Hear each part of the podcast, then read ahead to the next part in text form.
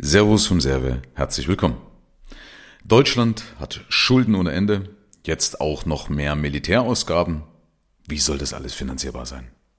Und einige Menschen sind überzeugt, dass unser Finanzsystem bald zerfällt. Es kommt also zu einer Hyperinflation oder gar zu einer Währungsreform. Frage, ist dem so? Wir haben in Deutschland zwei Billionen Euro Schulden. Aber ob das ein Problem ist, merkt man nur, wenn man es ins Verhältnis setzt. Und das will ich dir beweisen im Podcast oder das will ich dir zeigen im Podcast und ich will dir zeigen, warum es kein Problem ist. Frage, wie hoch sind wir denn eigentlich verschuldet? Also, die aktuelle Staatsverschuldung in Deutschland liegt bei rund zwei Billionen Euro, kann man gut äh, suchen im Internet. Ich verknüpfte das gerne auch alles nochmal in den Shownotes und obendrauf kommen leider nochmal geschätzte fünf Billionen an sogenannten verdeckten Schulden dazu, also sogenannte Schattenverschuldung ist das. Was ist das? Das sind Verpflichtungen, die wir, also die sicher auf uns zukommen, ja, weil wir halt jetzt oder heute schon oder in der Vergangenheit die Grundlagen dafür gelegt haben. Beispielsweise, dass wenn die Beamten in Rente gehen, dann entsteht für die ein Pensions, eine Pensionsverpflichtung. Also die haben einen Anspruch auf Pension, ja, und ähm, das muss natürlich irgendjemand bezahlen. Und das sind in Summe, also nicht nur die, die Pensionsverpflichtungen, sondern in Summe, was wir da so angehäuft haben, 5 Billionen Euro Schulden, okay? Und ob Schulden zu hoch sind, ist aber nur bewertbar, wenn man es mit dem Vermögen und mit dem Einkommen vergleicht. Ich will dir das mal beweisen. Stell dir mal vor, du kaufst ein Haus. Und ob du dir zu viel Haus ans Bein gepackt hast, also, ne, also ob du zu viel Schulden für das Haus aufgenommen hast und so weiter. Das ist doch nur feststellbar, wenn du es ins Verhältnis setzt. Also wenn du sagst, okay, ich habe ein sehr, sehr niedriges Einkommen und hohe Schulden, die ich fürs Haus abzahlen muss, dann hast du ein Problem, richtig? Oder wenn du arbeitslos wirst oder sowas, dann hast du ein Problem, richtig? Wenn du in Elternzeit gehst. Also immer wenn dein Einkommen nicht mehr gewährleistet ist, um die Schulden zu bezahlen, erst dann hat man ein Problem. Oder wenn du zum Beispiel ein Haus hast mit 5 Millionen Euro Schulden, kann man sagen, oh, ist aber viel, aber wenn du auf der anderen Seite noch einen Gegenwert hast von 10 Millionen Euro, dann sind die 5 Millionen Euro Schulden vom Haus nicht mehr so viel. Ja, also wichtig ist immer, ich kann die Zahlen nicht einfach so betrachten, sondern ich muss sie immer im Kontext sehen. Immer im Verhältnis. Und das machen leider so die Schreihälse da draußen nicht. Ja, die, oder wenn, dann suchen sich irgendwelche Sachen raus. Naja, deswegen liegt es mir hier in meinem Herzen, bewusst mal den Gegenpol einzunehmen, um eben mal zu zeigen, ja, es ist doof, aber es ist jetzt nicht unser Untergang. Also noch lange nicht unser Untergang. Also deswegen die Fragen, äh, ob man das im Griff bekommt, liegt eben daran, wie deine Zahlungsfähigkeit ist. Kennst du vielleicht, ne, die beim Haus, die nennt sich die sogenannte Bonitätsprüfung. Und wenn ich das vergleiche, mal diese zwei Billionen Euro, also wenn ich mal das vergleiche mit den Steuereinnahmen, die Deutschland aktuell hat, ne, also die Bund, Länder und Gemeinden haben aktuell etwas über 700 Milliarden Euro. Wenn ich die also nehme und ins Verhältnis setze, dann haben wir einen Verschuldungsgrad von 283 Prozent.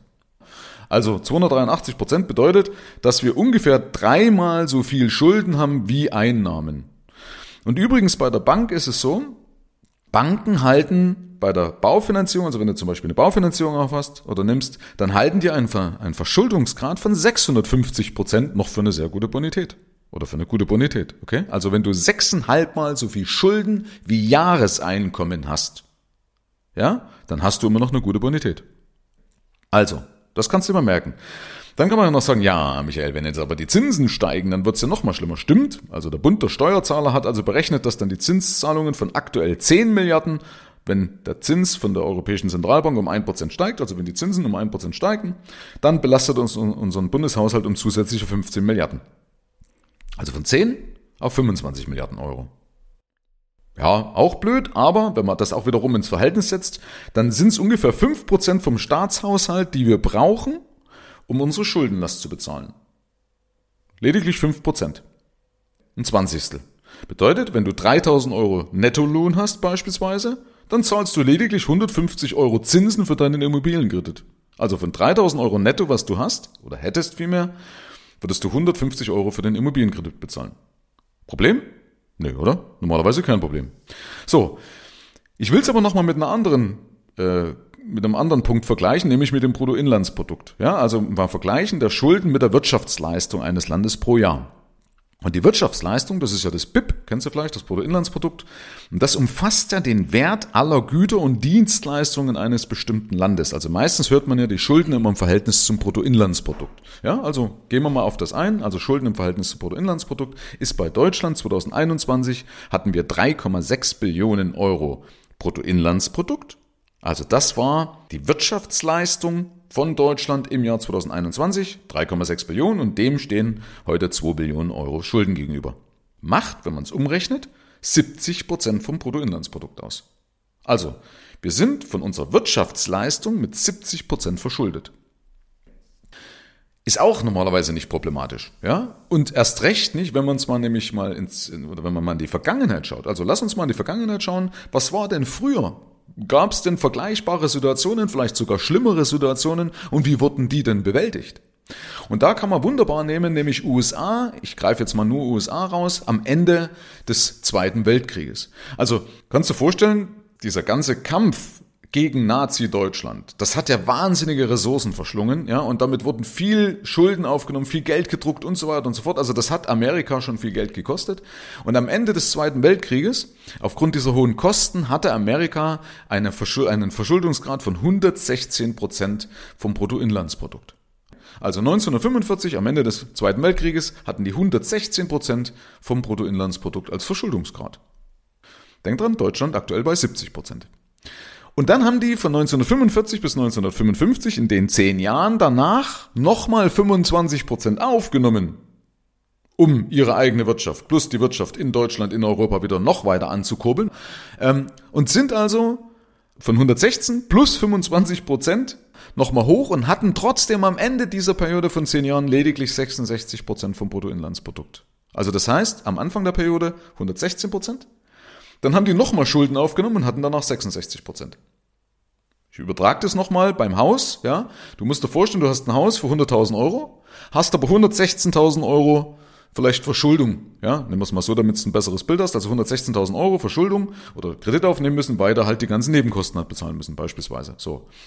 Und in zehn Jahren stehst du am Ende bei 66.000 Euro, also bei 66 Prozent, obwohl du zwischendrin nochmal ungefähr 25.000 Euro aufgenommen hast, meinetwegen Geld für eine Photovoltaikanlage aufs Dach. Okay? Und trotzdem hast du am Ende nur noch 66 Prozent. Ist natürlich ein bisschen doof hier mit den Zahlen, deswegen packe ich dir mal in die Show Notes ein Video rein. Äh, das habe ich auf, auf meinem YouTube-Kanal gemacht. Also empfehle ich dir unbedingt nochmal. Habe ich so ein paar andere Sachen noch mit aufgedruselt. Also gibt's ein schönes Video auf meinem YouTube-Kanal, packe ich dir in die Show Notes. So, das heißt, USA hatten am Ende nur noch 66 Prozent vom Bruttoinlandsprodukt ohne eine Währungsreform und ohne eine Hyperinflation. Also die Inflation in diesen zehn Jahren von 1945 bis 1955 in den USA war lediglich 4,6 Prozent. 4,6 Prozent, mehr nicht. So, also nochmal, Deutschland aktuell 70. Das soll natürlich übrigens kein Freibrief sein, was ich hier sage. Ja, also äh, es ist schon wichtig, dass wir trotzdem gewisse Sachen verändern, ja, aber es ist nicht immer so dieses, dieses, wo sie sagen, ja, dieses verteufelte Fiat-System und so weiter, äh, das schuldenbasierte System. Da gibt es einen wunderschönen Beitrag auf Galileo, der aufzeigt übrigens, warum Schulden unseren Wohlstand überhaupt erst gebracht haben also der Zins, ne, Zinsen und Schulden überhaupt den Wohlstand gebracht haben, weil nämlich dadurch andere Leute belohnt wurden, mehr zu machen. Das ist ein wunderschöner Beitrag oder vielleicht finde ich es, kann ich dir verknüpfen, aber ansonsten Galileo, ich glaube die Entstehung des Geldes oder sowas, wie das Ding heißt, dann haben sie das mal gebracht, eben im alten Rom mit diesen Parzellen, warum die Schulden und die Zinsen, warum das dazu geführt hat, dass überhaupt der Wohlstand erst entstanden ist. Weil eben manche Menschen, die mehr geleistet haben, dafür auch belohnt wurden, ja, und dadurch entsteht eine Anhäufung von Wohlstand. Wie gesagt, alles kein Freibrief, es gibt immer Verbesserungsmöglichkeiten, ja, aber immer so dieses Schwarz oder Weiß und sagen, unser System ist Mist und alles, wenn man jetzt das alles weg oder kaputt machen würde und ohne Zinsen und Schulden, das sind Menschen, denen fehlt ein bisschen Hintergrundwissen dazu. So, jetzt will ich aber nochmal auf einen wichtigen Punkt eingehen, nämlich, müssten wir dann unsere Schulden überhaupt zurückbezahlen? Ja? Oder können wir einfach sagen, pff, ist eigentlich wurscht. Wir, wir, wir sollten zwar keine unbedingt mehr Schulden aufnehmen, aber wir können es einfach so lassen.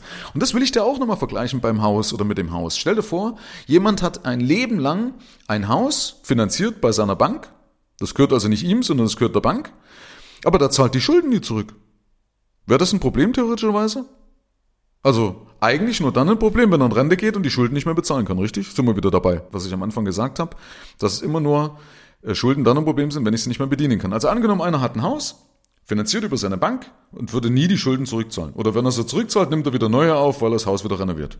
Also ein Leben lang immer nur in, in Schulden. Das ist doch eigentlich dann genauso vergleichbar wie der, der an Miete lebt. Weil der an Miete lebt, zahlt Mieter einen sogenannten Mietzins. Dem gehört auch nie was, weil die Bude, wo er drin wohnt, gehört sein Leben lang seinem Vermieter oder seiner Vermieterin. Okay? Also beides vergleichbar. Ja? Beide haben eigentlich keinen Wert, beide haben Wohnraum. Der eine halt kreditfinanziert über die Bank und der andere halt irgendwie über die Miete finanziert. Und vielleicht kennst du auch solche Leute, die ein Leben lang Schulden haben, ja, die aus den Schulden nicht rauskommen und auch keine Ambitionen dazu haben, die zurückzubezahlen. Also die, ne, wenn sie runterkommen, die Schulden zurückbezahlt haben, dann machen sie halt den nächsten Vollfanz, kaufen sie das nächste Auto auf Pump oder so. Vielleicht kennst du solche Leute. Das heißt, die haben nie ein Problem, bis eben beispielsweise, wenn sie in Rente gehen würden, die Rente niedriger ausfällt als kalkuliert, man in Kurzarbeit ist, man in Arbeitslosigkeit ist, man krank wird und so weiter. Immer dann wird das ein Problem. Jetzt wieder zurück zu den Staatsschulden.